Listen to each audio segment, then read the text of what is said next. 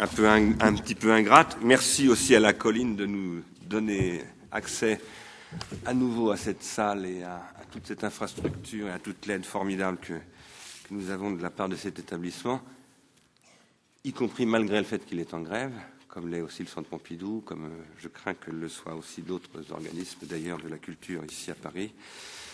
Euh, nous reprenons notre, notre si j'ose dire, notre saison euh, Ars Industrialis dans un contexte évidemment un peu particulier, qui est le contexte d'une campagne électorale présidentielle qui ne pourra pas ne pas nous habiter euh, euh, dans nos débats et dans, la façon dont nous allons euh, introduire euh, aujourd'hui cette thématique qui a été présentée sur le site de Ars Industrialis comme étant euh, sous le titre donc impuissance politique et puissance publique.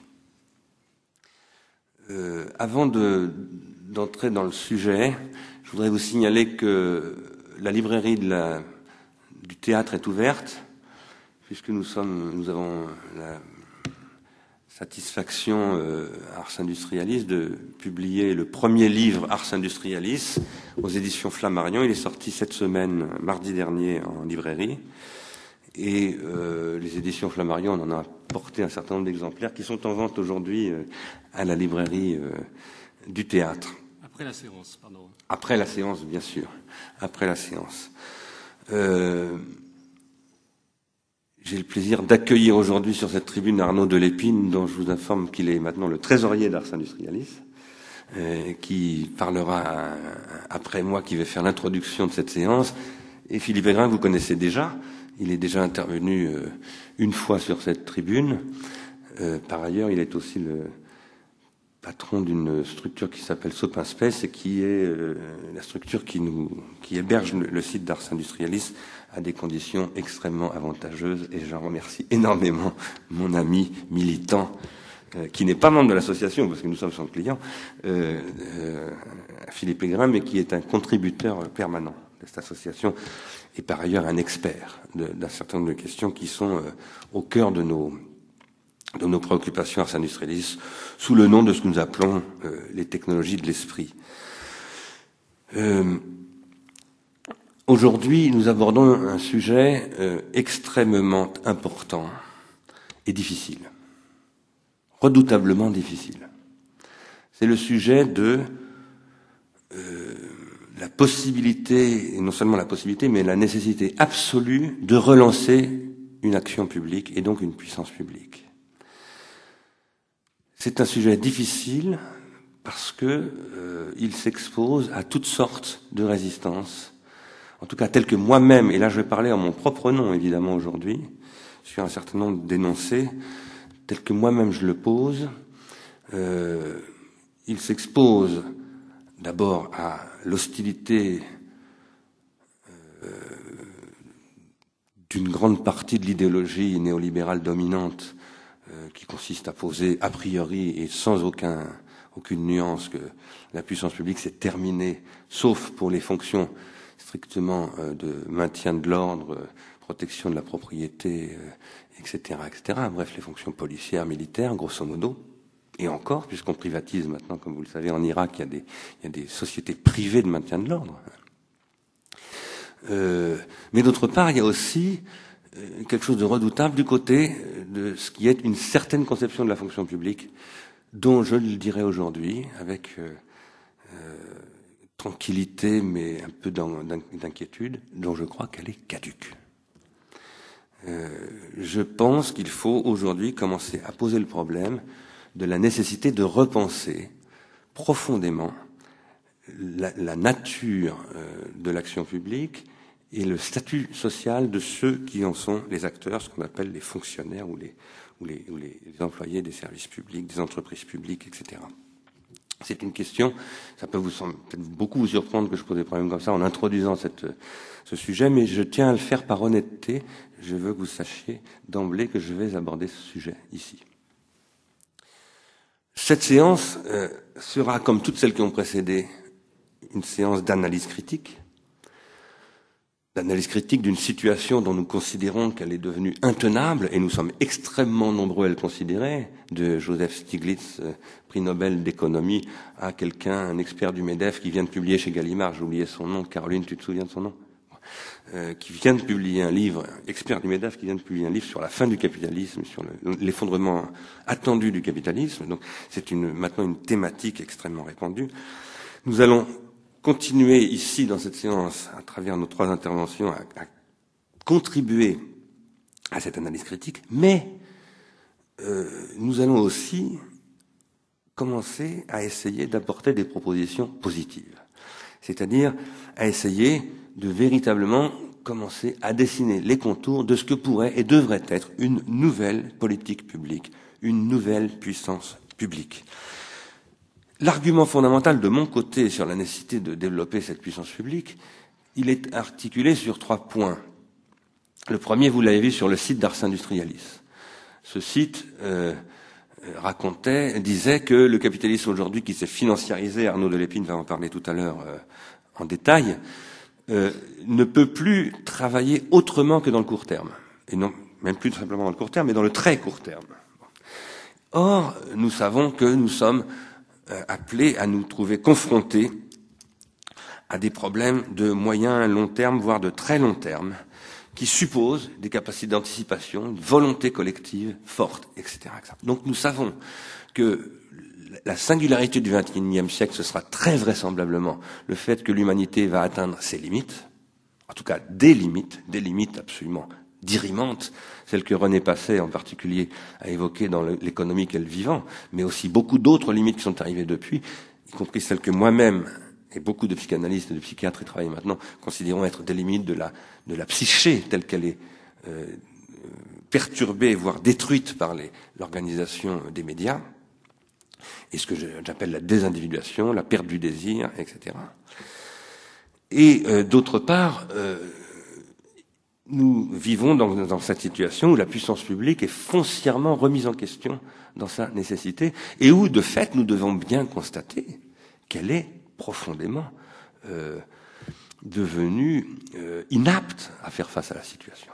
D'abord parce que les hommes politiques eux-mêmes ont totalement abandonné quelque ambition que ce soit d'investir dans une puissance publique, quel qu'il soit. Si on dit investir dans une puissance publique, c'est configurer un projet pour une nouvelle puissance publique, c'est dire voilà ce que devrait faire la puissance publique. Non, le discours que la gauche, par exemple, tient pour la puissance publique, c'est de dire protégeons, protégeons, mais en aucun cas inventons. Et ça, c'est catastrophique. Parce que ce qu'on veut protéger, on veut protéger des structures qui sont du XXe siècle, voire du XIXe siècle. Or, nous sommes au XXIe siècle. D'autre part, euh, il y a une situation dans laquelle nous nous trouvons, qui est une situation que je crois, moi, être de rupture technologique. Euh, j'ai beaucoup étudié dans le passé, ça fait maintenant une vingtaine d'années, je me suis penché sur l'histoire des techniques, sur l'histoire des systèmes techniques plus précisément, et il y a une théorie qui vaut ce qu'elle vaut, mais moi je crois qu'elle vaut beaucoup, qui est celle au départ de Bertrand Gilles, qui pose que les techniques évoluent par, par saut et que dans ces sauts, il y a des ruptures du système technique, il y a des micro-ruptures qui relèvent aussi de ce que Simonon appelle parfois des, des, des, des je trouve plus d'un seul coup le mot, des perfectionnements mineurs, voilà. Et puis il y a des macro-ruptures qui nécessitent ce qu'il appelle des perfectionnements majeurs, c'est-à-dire des véritables changements de paradigme. Il n'y en a pas si souvent que ça, de, de telles macro-ruptures. En ce moment, nous en vivons une, et je pense que cette macro-rupture que nous vivons est une, si je puis dire, hyper macro-rupture. Je pense que nous ne vivons pas simplement une rupture comme la, par exemple, la machine à vapeur a créé une rupture dans les modes de production. Nous, nous vivons un véritable changement de conditions de l'individuation psychosociale de l'Occident et de la planète tout entière, parce qu'elle concerne plus simplement l'Occident. Et là, quand il y a des changements de ce type, nous le savons d'expérience, il est indispensable que se produisent des processus de mutualisation de risques, d'externalisation de l'action, etc., etc. Je vais donner deux exemples typiques du XIXe siècle, qui est une des très grandes ruptures du système technique qui a été connue par l'humanité. Euh, il s'est passé deux choses très intéressantes que j'analyserai pas maintenant, j'en suis d'ailleurs pas un expert, mais euh, qui sont euh, significatives de ce à quoi je pense. Vous savez que le, chemin de fer s'est développé au XIXe siècle, ça a été le premier acquis infrastructurel, on pourrait dire, de la révolution industrielle. Qui a induit des relations très nouvelles entre les régions. Par exemple, ces jours-ci, avec mon épouse, nous lisions Grand Maulne à notre petite fille, à notre fille, et, je pensais que, voilà, le Grand Maulne, euh, Augustin Maulne, va chercher quelqu'un à la gare de Vierzon, euh, en 1800 et quelques, avec une calèche. Bon, c'est un changement considérable qui a fait que les régions ont commencé à devenir un pays véritablement, un pays où on pouvait communiquer, où les gens circulaient, où les marchandises circulaient, les minerais, les matières premières, mais aussi les marchandises, les produits finis. Bon. Bref, c'était la condition d'existence de la société industrielle. Or, ces, ces infrastructures se sont effondrées économiquement. Vous le savez, à la fin du, 18, du 19e siècle, euh, toutes ces structures qui étaient privées, ça se voit encore à la gare d'Orsay, on voit chemin de fer d'Orléans, c'était des boîtes privées. Eh bien, ces structures ont été revendues à l'État. Non pas parce que l'État a décidé de les nationaliser. C'est pas du tout ça qui s'est passé. Ça, c'est ce qui s'est passé après la Deuxième Guerre mondiale en France, pour des raisons que je commenterai pas maintenant. Mais parce que le capitalisme ne voyait pas la possibilité d'amortir dans des temporalités suffisamment courtes, c'est-à-dire concurrentielles par rapport au marché de l'argent, euh, ces structures, ces infrastructures. Et donc elles ont été nationalisées. Et après, ça a donné la SNCF plus tard. Ça, c'est un premier exemple de mutualisation, d'externalisation de, coûts. Pourquoi? Parce que il y a des actions qui sont rentables, mais qui ne sont rentables que sur le long terme, et où un acteur isolé ne peut pas porter cette action. Et surtout dans un monde où la concurrence euh, euh, sur le marché de l'argent fait qu'on recherche un argent qui rapporte le plus vite possible euh, et le plus possible, évidemment, ce type d'investissement-là est structurellement abandonné. C'est la même chose pour le paludisme. Je vous le signale en passant. Aujourd'hui. Deuxième événement très important au XIXe siècle, c'est le, le, geste qu'a fait Jules Ferry, qui est un geste qui était quand même en débat depuis plus de 2000 ans. Car finalement, le débat sur la place de l'école, etc., vous en trouvez par exemple une trace dans le Protagoras de Platon. Euh, à qui doit aller accéder à l'école, etc. Bon, c'est un débat qui est à l'origine même de l'Occident. Il, il, a rebondi au XVIIIe siècle de manière évidemment extrêmement importante avec euh, les Lumières, rebondissement préparé d'abord par Luther, le protestantisme et, et, et le, la Compagnie de Jésus, d'ailleurs, donc par, par, des ordres religieux. Et puis, euh, en 1881, il s'est concrétisé dans une énorme opération incroyable, absolument incroyable, qui a consisté à donner 20% du budget national à la, formation des individus. Et ça, c'est un geste, évidemment, d'invention d'une nouvelle société. Et ça a créé, effectivement, cette société qui a été celle du XXe siècle. Le XXe siècle a été fondé par Jules Ferry d'une manière ou d'une autre. Pas seulement par Jules Ferry, par Henry Ford et par beaucoup d'autres, mais aussi par Jules Ferry. Aujourd'hui, nous sommes confrontés à une problématique du même genre. Et nous sommes confrontés à cette problématique, troisième point, et je terminerai là mon introduction, euh, dans un contexte où le capitalisme parle de technologie de la connaissance, d'industrie de la connaissance, de développement euh, d'une mise, euh, d'un développement du savoir directement en relation avec euh, l'activité industrielle et, et, et productive. Et moi, je crois que le capitalisme a raison de raisonner comme ça. C'est un fait aujourd'hui que c'est dans ce champ-là, ce qui était anticipé déjà par Marx hein, au XIXe siècle. Marx avait annoncé ça. Lyotard avait aussi commenté ça dans la condition postmoderne. Mais aujourd'hui, c'est véritablement quelque chose qui explose pour une raison qui est que les technologies cognitives, tout le monde les utilise en permanence, c'est devenu le, le, la chose la plus banale du monde d'une certaine manière. Ces technologies cognitives, c'est ce que nous appelons, nous, ars industrialistes, les technologies de l'esprit. Mais elles fonctionnent comme des, technologies de contrôle. C'est-à-dire qu'elles fonctionnent pas du tout, à mon avis, comme des, technologies produisant de la connaissance et du savoir. Mais elles, elles, fonctionnent comme des technologies produisant des procédures et des normalisations, des formalisations. C'est-à-dire du contrôle. Mais je ne crois pas que ça puisse continuer comme ça. Parce que je pense, et nous pensons, que ce fonctionnement est stérilisant pour le savoir et donc produit ce qu'on appelle en physique de l'entropie. Alors, aujourd'hui, euh, je voudrais revenir rapidement. Nous allons essayer de ne pas parler trop longtemps pour qu'on puisse avoir un débat. Euh, je crois qu'on a la salle jusqu'à 16h30. Euh, je voudrais parler donc de, de la façon, d'un point que je crois devoir être une spécificité de ce que pourrait être une nouvelle puissance publique, un point très particulier qui va m'amener à vous parler du CPE, et plus exactement du sens de l'hostilité de la jeunesse française au projet du CPE. Mais avant de parler de cela, je voudrais simplement revenir un tout petit peu sur la séance du mois de mai dernier, où j'avais avancé en parlant de la télévision, en un double sens, de la télévision au sens où la télévision c'est Patrick Lelay, M6, euh, France Télévisions, etc., mais au sens aussi où la télévision, c'est la possibilité de voir à distance. Et moi, je crois que cette possibilité de voir à distance, elle existe depuis très longtemps. Au moins depuis la grotte Chauvet. Puisque quand je vois les, peintures de la grotte Chauvet, je vois à distance, dans une distance temporelle, si je puis dire, ce qui s'est passé à un moment donné. C'est une, vision. J'ai une vision de ce qu'a vu quelqu'un d'autre. De ce point de vue-là, c'est une télévision.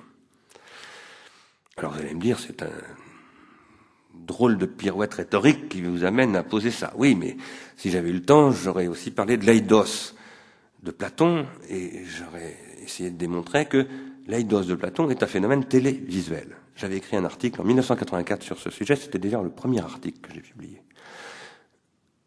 La télévision, c'est ce qui était la base, euh, pour moi, de toutes les techniques de télécommunication, euh, et en particulier de l'écriture. Cette télévision produit toujours déjà la double possibilité d'une polythéia, disons, d'une d'un agencement, d'une individuation collective à travers cette capacité de communiquer à distance et de former un groupe qui s'élargit, qui s'étend, qui se cosmopolitise, qui s'universalise, bref, qui promet, et qui promet la promesse de la raison. Et en même temps, c'est ce qui ménage la possibilité de la télécratie, de la manipulation des esprits, etc. etc. Dans euh, un livre que je fais paraître en même temps que Réenchanter le monde, qui est là où il manifeste d'ars industrialis, euh, un livre qui s'appelle La télécratie contre la démocratie, j'essaie de montrer que la philosophie est née d'une lutte contre la télécratie, qui était la sophistique. Autrement dit, ce que nous vivons aujourd'hui comme étant euh, la catastrophe télécratique n'est pas une chose tout à fait nouvelle. Cette chose, euh, qui n'est pas tout à fait nouvelle, euh, qui a une longue histoire, est en même temps, en ce moment, euh, quelque chose de très particulier, parce que la technologie télécratique contemporaine, évidemment, est devenue le cœur de l'industrie, et d'une industrie mondiale, qui est européenne, américaine, asiatique, bref, tous les grands pays industriels font de la technologie télévisuelle, au sens large, hein, sens large, hein, de la télévision en tant que telle, plus Internet, plus les télécommunications. Et finalement, ce qu'on appelle maintenant les NBIC, c'est-à-dire nanotechnologie, biotechnologie, infotechnologie, cogni, cogni, cognition, technologie cognitive, etc., c'est le cœur, la télécratie est le cœur du système industriel actuel. Donc subit une énorme pression économique, politique, euh, euh, etc., du marché. Cette télécratie, dont j'avais donc parlé au mois de mai dernier, elle, s'est développée comme télévision au sens banal au XXe siècle, précédée d'ailleurs par la radio, et elle a investi industriellement les milieux symboliques. Qu'est-ce que c'est que les milieux symboliques? Qu'est-ce que j'appelle milieu symbolique? Le langage est un milieu symbolique. Il y a beaucoup d'autres milieux symboliques. Nos habits sont des, sont des supports symboliques.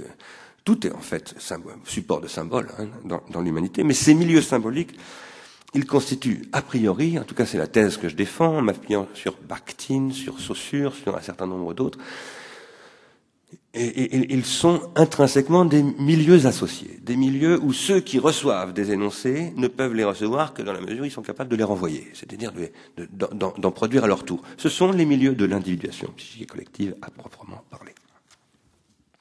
Et ces milieux symboliques, à partir du XXe siècle, ils ont été investis de manière industrielle et ils se sont progressivement désymbolisés.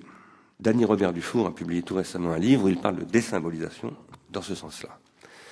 Cette désymbolisation vient du fait qu'il y a une rupture du circuit dans la mesure où on applique un modèle industriel et que ce modèle industriel qui repose sur une, une division industrielle du travail pose que les producteurs ne sont pas les consommateurs.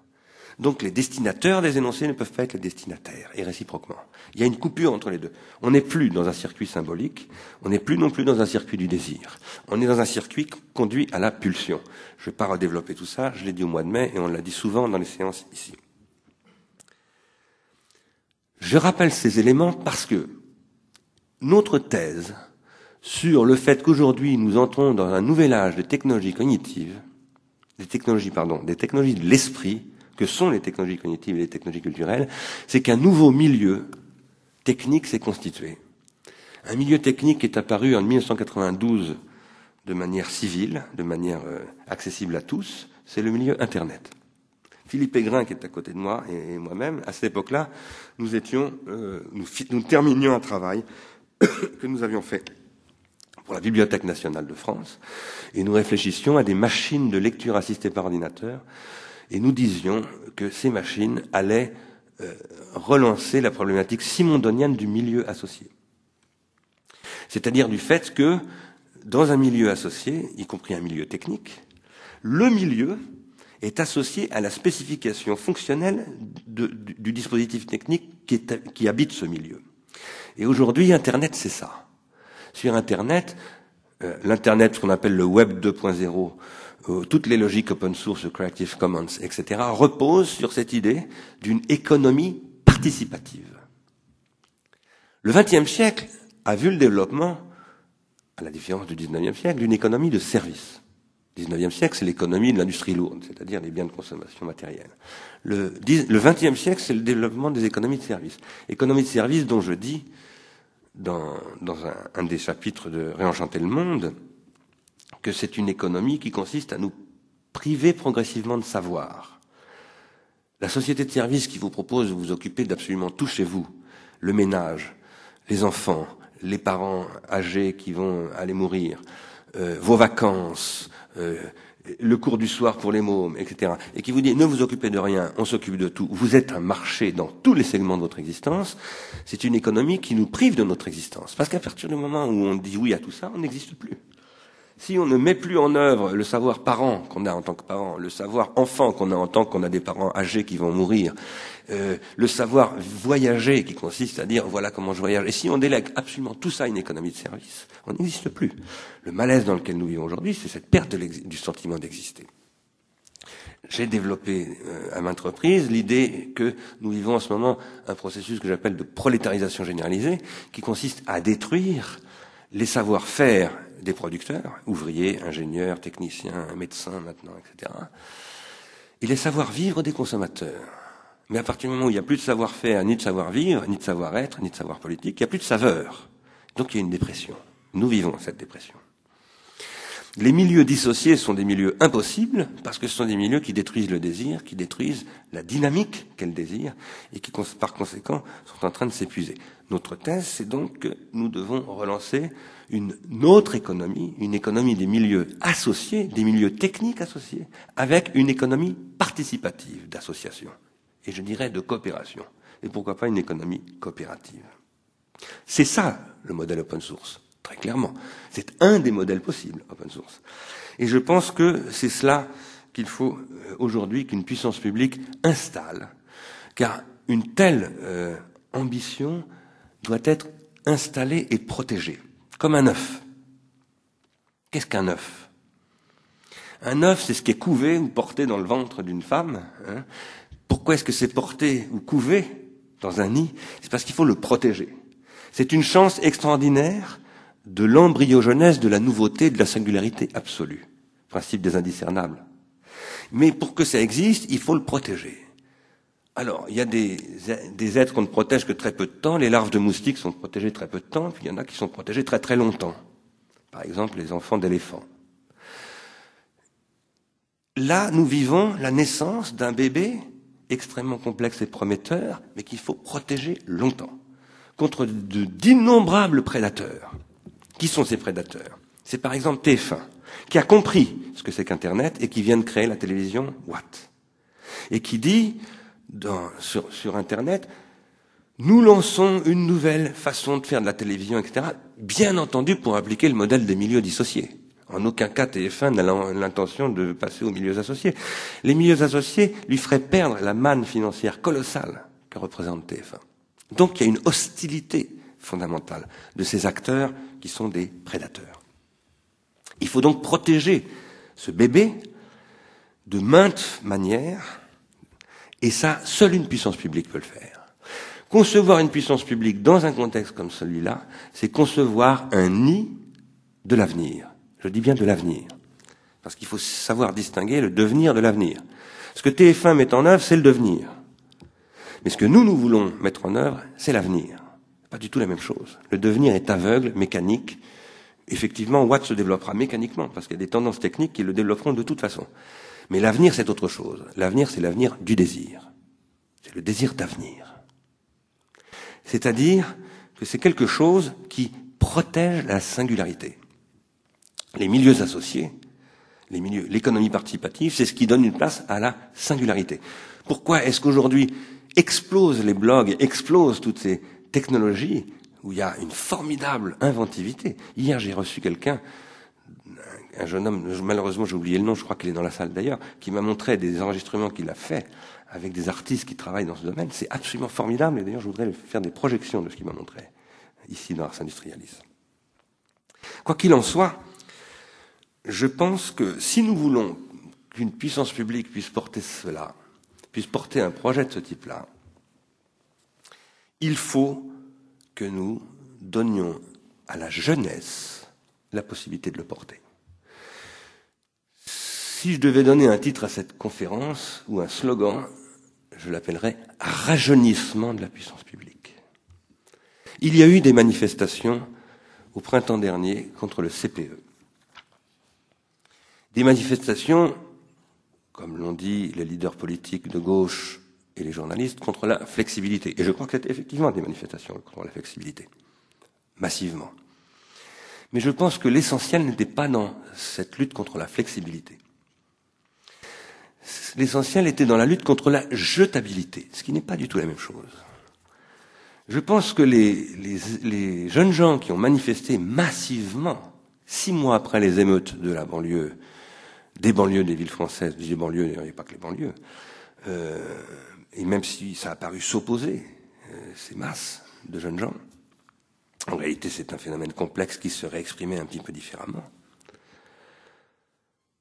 C'était des manifestations contre l'emploi. On a dit c'était des manifestations pour l'emploi. Moi je dis non, c'était des manifestations contre l'emploi et pour le travail. Je pense que les jeunes gens qui ont manifesté en masse au printemps dernier se sont élevés, pas forcément de manière très consciente, mais souvent les mouvements sociaux et les mouvements historiques n'ont pas très bien conscience du sens historique de ce qui se passe. Hein. C'est même non seulement souvent, mais c'est toujours comme ça. C'est ça qui fait qu'un un événement est historique. Ils ont manifesté contre une politique de l'emploi qui conduit inéluctablement au petit boulot, à la jetabilité, à une flexibilité qui est plus qu'une flexibilité. C'est une destruction du travail. Et ils ont manifesté pour avoir du travail et non pas de l'emploi.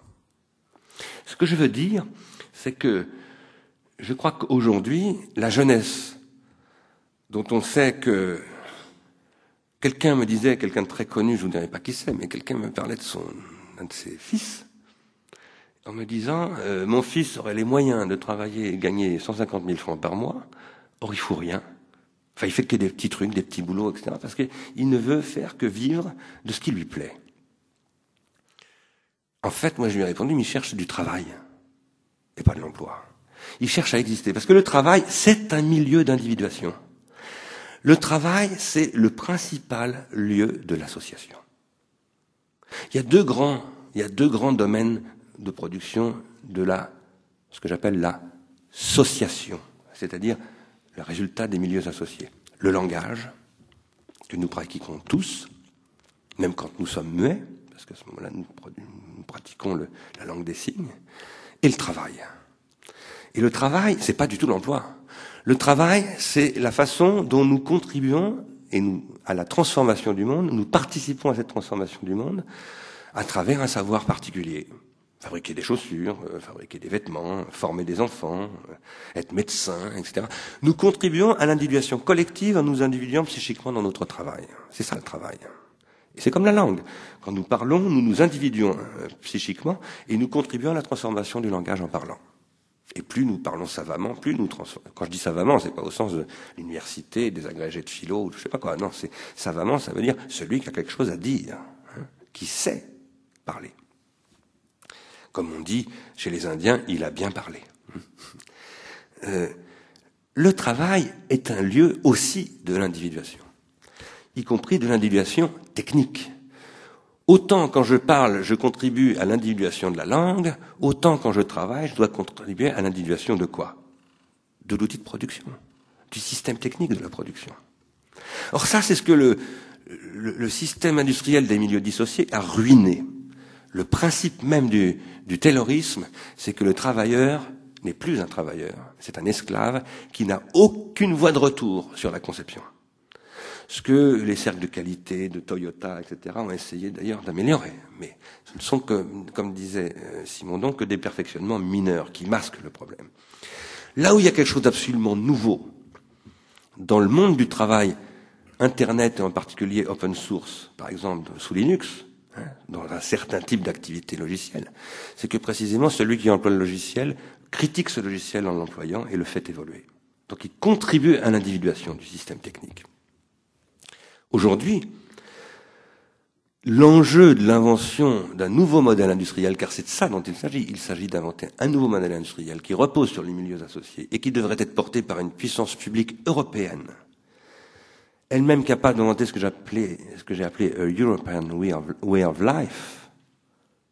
Je dis ça évidemment en référence aux États-Unis qui ont inventé un mode de vie américain. La question de l'Europe aujourd'hui, c'est d'inventer un nouveau mode de vie européen, et aussi pour faire en sorte que la Chine, que l'Inde, que tous ces pays qui sont en train de reprendre toutes nos technologies, elles tentent de se réapproprier aussi cette, cette invention européenne-là, parce que sinon nous savons très bien que nous allons L'actualité de cette semaine a été dominée par le film d'Al Gore, que je n'ai pas vu, mais j'ai lu l'entretien qu'il a donné au journal Le Monde. Bon, c'est quand même absolument extraordinaire que le vice-président des États-Unis, qui annonce d'ailleurs qu'il va se représenter, hein, euh, il l'a pas dit clairement, mais il prépare le fait qu'il a envie de se représenter aux élections américaines, dit qu'il va travailler. Alors qu'est-ce qu'il dit d'ailleurs?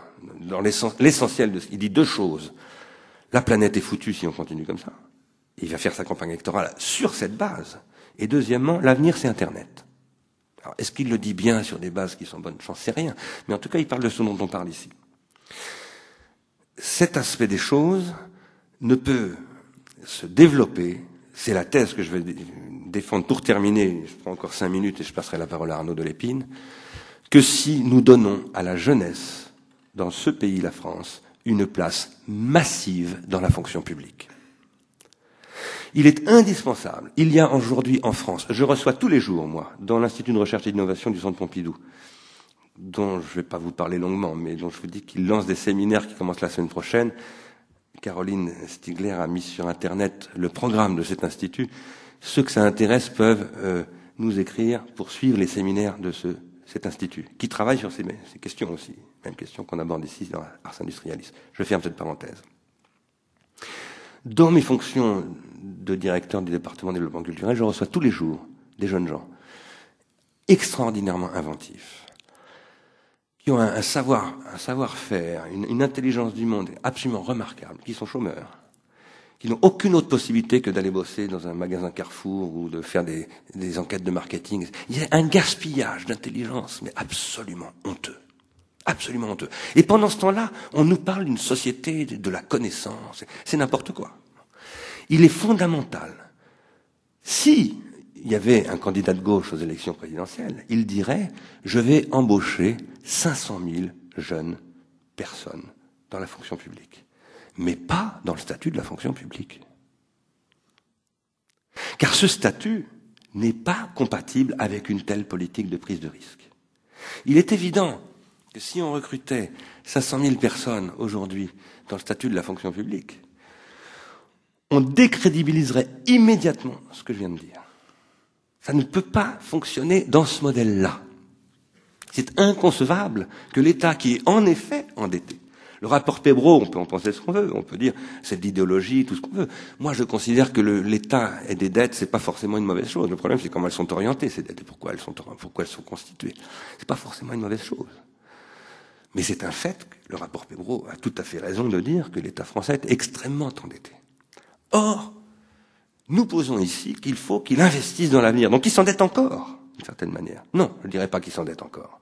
Je dirais qu'il prenne des risques, qu'il développe une nouvelle compétence, qu'il fasse venir dans son, dans son giron euh, des jeunes gens extrêmement qualifiés qui sont les acteurs de ce nouveau monde d'Internet. On ne peut pas demander, y compris à moi, moi je me suis cette actualité d'Internet depuis, euh, depuis que ça a commencé. Ça fait depuis 1984 que j'écris sur les nouvelles technologies. J'ai été chargé d'un rapport par le gouvernement de l'époque en 1986 sur les enjeux des technologies de l'information et de la communication, etc. Ça fait très longtemps, mais je suis largué aujourd'hui. J'ai 55 ans. Je vais avoir 55 ans. C'est pas moi qui peux porter. À l'Institut du Centre Pompidou, par exemple, si ça fonctionne, c'est parce qu'il y a des très jeunes ingénieurs qui ont moins de 30 ans, qui sont formidablement motivés, innovants, euh, qui ont une énergie que je n'ai plus, et qui sont capables de porter ça. Et qui, par ailleurs, ont intériorisé ces choses à la base. Il est, des gens très mal lunés me diront que je fabrique, je pratique le jeunisme. C'est pas du tout ça. Ce que je pratique, c'est un discours sur l'avenir. L'avenir, c'est la jeunesse. Ici, une bonne partie d'entre nous, nous sommes des retraités ou des pré-retraités ou des futurs retraités à court terme. Et nous savons très bien, tout le monde nous le dit, Pébro aussi dit ça, que dans 10 ans ou 15 ans, s'il n'y a pas un monde très actif sur le plan économique qui peut alimenter nos retraites, nous n'aurons pas de retraite, nous serons à la rue.